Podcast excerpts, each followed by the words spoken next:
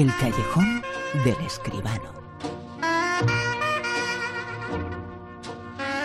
Hablamos de cine y como siempre con José Manuel Escribano. Muy buenas, José Manuel. Buenas noches, Bruno, ¿qué tal? José Manuel Escribano, que es un gran conocido nuestro, pero esa película, esta película, la crítica de esta noche va a ser a una película española de un director que lo está ganando casi todo, Alex de la Iglesia, de actores como Eduardo Noriega, un grande, con una grande eh, Belén Rueda, Perfectos en Desconocidos. Así se titula Eso es. esta película. Escuchamos un poquito su tráiler y después la comentamos. Perfectos Desconocidos. Vamos a jugar a un juego. Dejad todos los móviles en el centro de la mesa.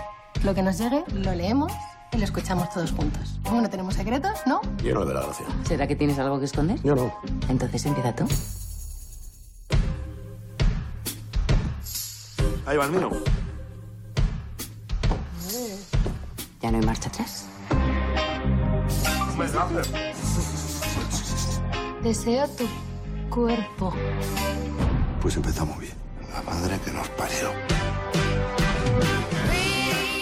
Perfectos en Desconocidos, así se titula esta película, la nueva obra de Alex de la Iglesia, José Manuel. Efectivamente, Alex la ha dirigido, la producción es de Álvaro Agustín y de Gislain Barrois, el guion de Alex de la Iglesia y de Jorge Guerrica Echevarría, como en los mejores momentos de la pareja. Y los protagonistas me vais a permitir que los diga todos porque todos son muy importantes. Belén Rueda, Eduard Fernández, Ernesto Alterio, Juana Acosta, Eduardo Noriega, como tú decías, Dafne Fernández y Pepón Nieto y además Beatriz Olivares. Bueno, esta es la nueva peli de Alex de la Iglesia y la verdad es que es un director cada vez más prolífico, siempre estimulante, creo yo, ¿no? Eh, ya hace más de 20 años de sus primeros éxitos, aquellas Acción Mutante y El Día de la Bestia, pero lleva ya 15 largometrajes y además cortos, series y, telepelis, eh, los últimos largos, eh, cinco en cuatro años. Es un no parar. Yo creo que es que este ritmo a Alex le va viendo. Bueno, estos perfectos desconocidos de ahora, la verdad es que no lo son tanto, al menos cuando empieza la película. Eva y Alfonso son un matrimonio normalito, como hay tantos, y esta noche, noche de luna llena y eclipse, con lo peligroso que es eso, esperan a sus amigos a cenar. Eduardo y Blanca, que es una pareja reciente, Ana y Antonio, que mm, enseguida nos damos cuenta de que se guardan algún secretillo, y Pepe y su novia, a la que todavía no conocen. Bueno, con los anfitriones está Sofía, su hija adolescente, que saldrá de marcha en cuanto lleguen los invitados, y esos son todos los personajes de la película. Y la casa es el único escenario. Los siete amigos, porque al final Pepe viene solo, se sientan a cenar. Y surge una iniciativa, un juego que parece inocente, como acabamos de oír hace un momentito. Y si todos dejan los móviles encima de la mesa y se leen en público los mensajes y se atienden, se atienden en alto las llamadas. Bueno, claro, como ninguno tiene nada que ocultar ni que objetar, pues la propuesta es aceptada.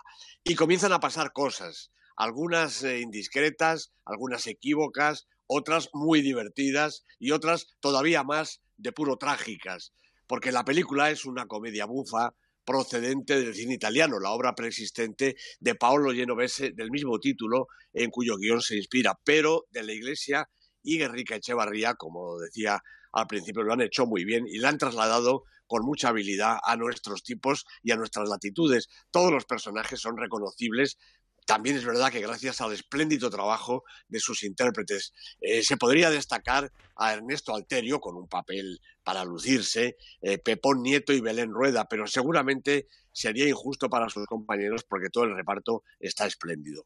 Muy bien coreo- coreografiado además.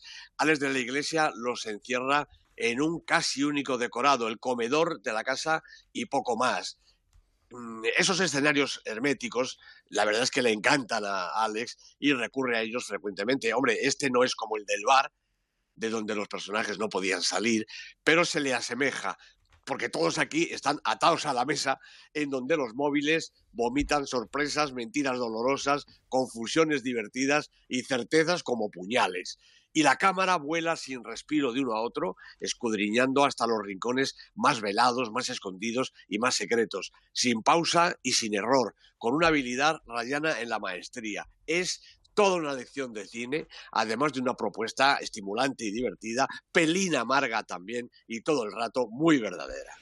Perfectos en Desconocidos, una película que además eh, podrá verse en una de las nuevas eh, pantallas.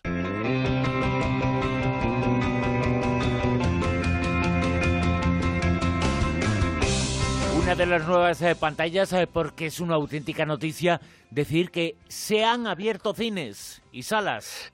Efectivamente, tenemos a punto nada menos que 10 salas más en Madrid eh, nueve son del Cine Ideal, uno de los cines más antiguos de España. El Cine Ideal tiene 101 años, seguro que es de los más antiguos. Bueno, ha estado bastantes meses eh, cerrado con una reforma grande, meses que se han hecho, yo creo que muy largos a los aficionados, sobre todo a la mejor versión original, que ahora disfrutarán, eh, es de esperar, de la mejor imagen y el mejor sonido en sus películas de estreno, porque la verdad es que en las últimas temporadas eh, quizá el sonido y, algunas otras cosas en el cine ideal dejaban que desear y por eso ha habido esta remodelación. Y muy prontito, muy prontito ya esta reapertura que nos llena de ilusión. Y una curiosidad, Bruno, eh, el cine clásico y, de los mejores autores de todos los tiempos van a tener cabida en la nueva Sala X, la verdad es que está muy cerca de, de los ideal y que se llama así, Sala X, porque ocupa el sitio del último cine X, el último cine de películas pornográficas que quedaba en Madrid. Nada de eso ahora. La nueva sala es todo un capricho. Consta de un espacio multiusos diseñado con mucha originalidad y acierto. Luego la sala de cine propiamente dicha, provista de mesitas incluso, mesitas redonditas para dejar ahí la bebida y demás eh, vituallas. Y por si fuera poco, tres barras de bar en distintas plantas del edificio para que no falte de nada. Entre unas cosas y otras, Bruno, yo creo que estamos por fin de enhorabuena en lo que se refiere a la exhibición del cine. Una enhorabuena que además eh, tenemos que sender eh, porque va a tener en nueva película a otro de los eh, personajes importantes del cine español, a Santiago Segura. Pues es verdad, Santiago Segura ha vuelto a la dirección, tiene ya preparada su nueva película, esta vez sin torrente, que nadie se asuste. La película se llama Sin Rodeos que es eh, en realidad una revisión de una película chilena sin filtro de Nicolás López. La protagonista es Maribel Verdú, que interpreta a Paz, una mujer que tras acudir a una terapia, bueno, algo parecido a una terapia, decide poner patas arriba toda su vida y también la de los que lo rodean. La, con Maribel eh, están eh, Candela Peña, Diego Martín, Bárbara Santa Cruz, Tony Acosta y Cristina Castaño, y luego un largo etcétera que yo creo que es uno de los repartos de mayor relumbrón del cine mundial. Cristina Pedroche, David Guapo, Quique San Francisco, Florentino Fernández y el Gran Wyoming. Vamos, si esto no es una película de Oscar, que venga Billy Wilder y lo vea. Desde luego que sí, muchos eh, personajes, y muchos eh, nombres propios todos eh, lo conocemos en la que será la nueva película de Santiago Segura, que casi seguro estará en esta lista en el Super 10. Lista que esta semana nos sitúa en el puesto número 10. Pues a un estreno Paddington 2, la película de Paul King, con Hugh Grant, Hugh Bourneville y por supuesto el osito Paddington, primera semana en la lista. 9. Bueno, aguanta aquí tras ocho semanas Blade Runner 2049 y es una buena noticia porque quiere decir que la taquilla todavía sigue aguantando y que va todavía gente a verla. La película de Denis Villeneuve con Ryan Gosling y Harrison Ford. En el 8. La Liga de la Justicia, Liga de la Justicia de Zack Snyder con Ben Affleck, Gal Gadot, dos semanas, ha bajado dos puestecitos. Vamos a ver si vamos todos a verla, aunque no sea más que por ver a esta Wonder Woman que merece la pena. Siete. También primera semana para una película realmente espectacular. Ha saltado desde el 18 al 7. En realidad nunca estuviste aquí. La película de Lynn Ramsey con un inmenso Joaquín Phoenix. Y no solo porque esté grandote, es que es un actor descomunal. En el 6. Película de la semana, primera película y subiendo hasta primera semana y subiendo hasta el 6, Asesinato en el Oriente Express. Estaba un poco visto porque es la película que más gente ha ido a ver en esta semana. Kenneth Branagh es el director y también es el protagonista, el que hace de Poirot, y con él está Penélope Cruz, por ejemplo, y un larguísimo reparto. En el puesto número 5. Bueno, pues repite su posición el tercer asesinato después de cinco semanas. También la película estupenda de Hirokazu Koreeda, una película realmente recomendable. En el puesto número 4. En su sexta semana, y también repitiendo la posición, Lumière comienza la aventura. Las películas de los hermanos Lumière, recopiladas y comentadas por Thierry Fremont, un auténtico especialista. Una película imprescindible, Bruno. En el 3. Bueno, ha caído un puestecito El Autor, la película de Manuel Martín Cuenca, con el estupendo Javier Gutiérrez, con Antonio de la Torre, dos semanas en el Super 10. En el 2 pues aprovecha este resbalón para volver a subir un poquito Dunkerque, una película realmente eterna. 19 semanas ya en la lista, la peli de Christopher Nolan con Tom Hardy, Kenneth Branagh, que repite eh, presencia en la lista, y un largo reparto, del 3 al 2. Y en el puesto número uno, en lo más alto de esta lista del Super 10, en nuevo o repite como número uno.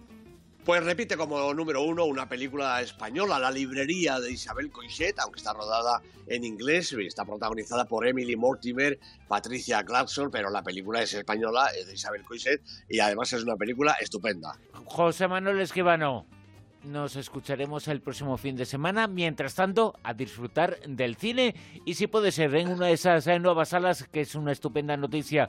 Hace tiempo, hace mucho tiempo que no dábamos una noticia de estas eh, características Qué buena es, eh, qué estupenda. Tenemos que embarcarla como una de las noticias buenas de la semana, ¿no? Efectivamente, una buenísima noticia. Hay que ir al cine y además, como ahora parece que viene el frío, pues nada, meternos en el cine que seguro que están calentitos. Parece que viene el frío.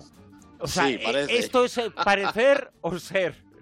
Bueno, yo he pasado mucho frío, ¿Qué quieres que te diga? Pero a lo mejor es que me parece a mí. ¿eh? No, no, no. Yo creo que nos parece a todos. ¿eh? Y madre mía, que queda casi un mes para que llegue el invierno. Madre pues nada, al, cine de cabeza. José Manuel Esquivano, muchas gracias. Un abrazo, Bruno. Hasta luego.